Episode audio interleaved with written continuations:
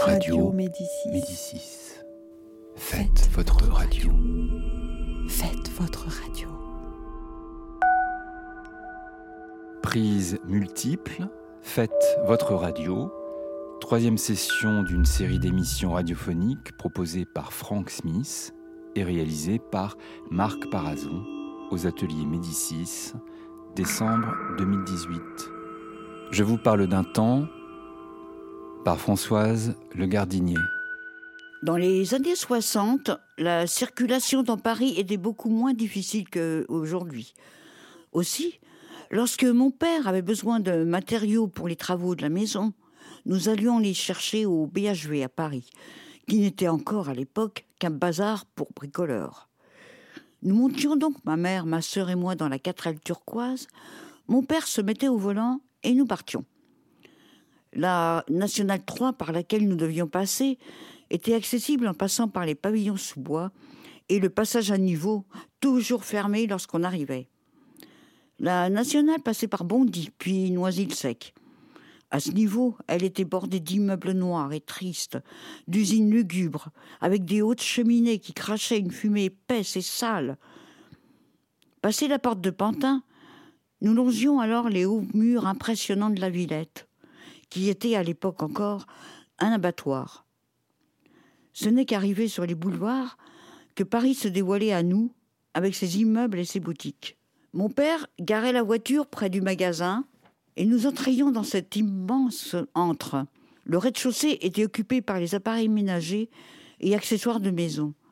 Les étagères étaient chargées d'objets hétéroclites, mais ce qui me fascinait le plus, c'était qu'il fallait descendre par l'escalator pour arriver au rayon bricolage. Les lumières des néons éclairaient vivement le papier peint, les pots de peinture, les boîtes de clous, de vis, l'outillage. Il y régnait une odeur de fer et de bois, car le rayon menuiserie débordait de planches pour étagères et planchers. Ma mère s'attardait devant le papier peint, mon père, devant l'outillage, optait pour une perceuse, puis la voiture chargée de planches et de peintures, plus quelques casseroles que ma mère, profitant du voyage, avait achetées, nous reprenions le chemin de la maison, mes yeux encore éblouis d'enfant ayant vu des merveilles.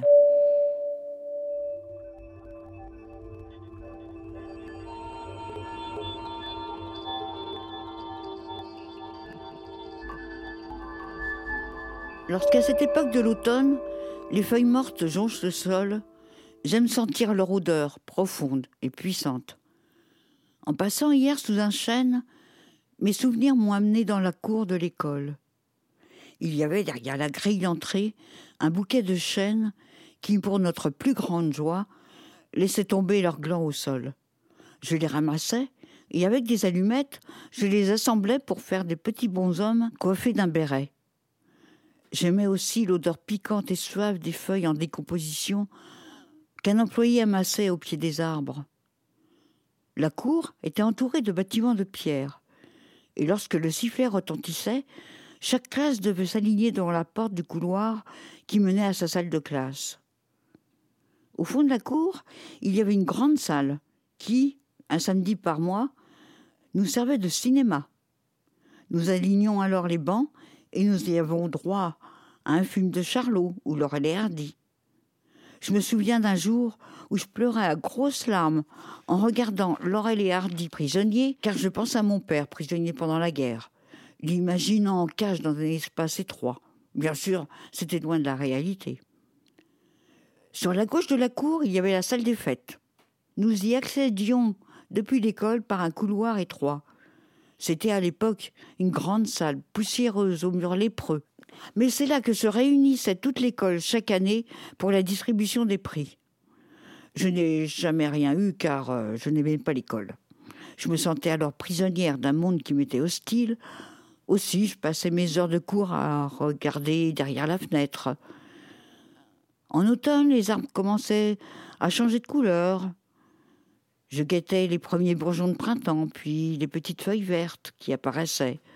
Les oiseaux ça ferait à faire leur nid. Et mon esprit s'évadait ailleurs.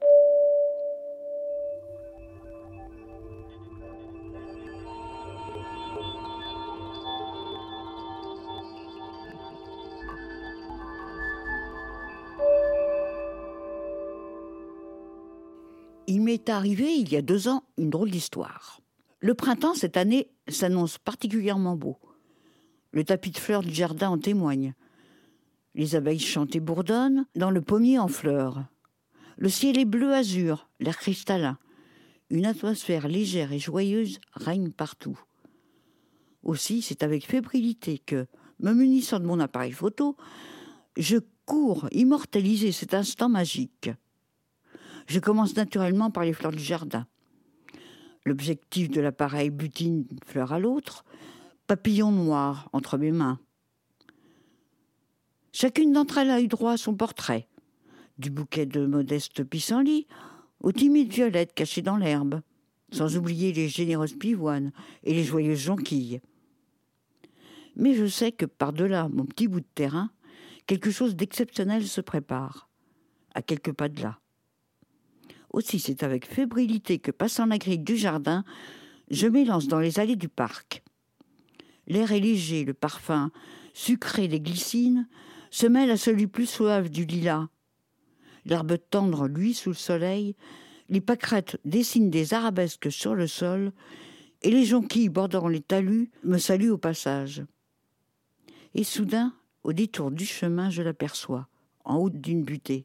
Il trône dans sa majestueuse robe de fleurs roses, telle une reine parée de ses plus beaux atours, sur un tapis de velours vert. Les branches ploient sous la charge des bouquets fleuris et frôlent le sol. Le cerisier du Japon est cette année particulièrement splendide. Mon appareil photo ne sait plus où donner de l'objectif. Clic-clac, une vue d'ensemble sur cette merveille. Clic-clac, une branche particulièrement jolie. Et là, Gros plan sur un généreux bouquet de fleurs roses. Le petit lilas qui côtoie cette altesse, tel un petit page, fait tout ce qu'il peut pour exhaler son meilleur parfum. Les branches du sapin s'inclinent, comme pour une révérence à sa gracieuse majesté. Le contraste de ces couleurs entre le bleu du ciel, le rose des fleurs et le vert de l'herbe offre une palette d'une beauté époustouflante. Je reste un long moment à les contempler, restant bouche bée devant tant de merveilles. Mais soudain, une voix derrière moi me fait sursauter. Vous vous y connaissez en botanique? En me retournant, j'aperçois alors le plus curieux des petits bonshommes. Petit, menu, il porte un costume gris, une veste cintrée, les jambes de pantalon serrées dans des chaussettes et le vélo à la main. Une étrange casquette surmonte un visage jovial orné d'une barbe grise de la même couleur que le costume. Et deux yeux bleus vifs, cachés par des sourcils broussailleux, me regardent avec bienveillance. Sa petite taille, son allure m'interroge. S'agit-il d'un être humain ou d'une créature magique venant de la forêt? Un elfe, un lutin de conte de fées. Après quelques minutes de stupeur, je finis par lui répondre Non, mais la nature nous donne de bien jolis cadeaux. Et ceci en est un exemple. Jadis, ces terres étaient couvertes d'arbres, plus beaux que les uns que les autres, me répond-il. Malheureusement, l'homme a tout détruit pour construire immeubles et supermarchés. Il ne reste plus grand-chose de cette belle forêt, malheureusement. Eh bien voilà, pensais-je. C'est un elfe des bois qui vient me délivrer un message au nom de la forêt. Sans plus de manière, nous nous asseyons sur l'herbe pour parler de ce jadis qui n'existe plus. Nous parlons de notre enfance, des bois, des champs qui entouraient la ville, du vieux moulin, de la duise qui serpentait entre les arbres. Lorsque le soleil, doucement, commence à descendre, derrière la colline, je me souviens soudain que je voulais aller prendre des photos de l'autre côté du coteau. Je quitte donc avec regret ce petit homme pour repartir en chasse. Le soir commence à tomber lorsque, après une grande balade, j'arrive dans ma rue. Il y a quelques pas de chez moi, surprise, j'aperçois mon petit elfe devant une maison. J'allais saluer la dame qui habite ici, mais elle n'est pas là, me dit-il. Vous la connaissez peut-être?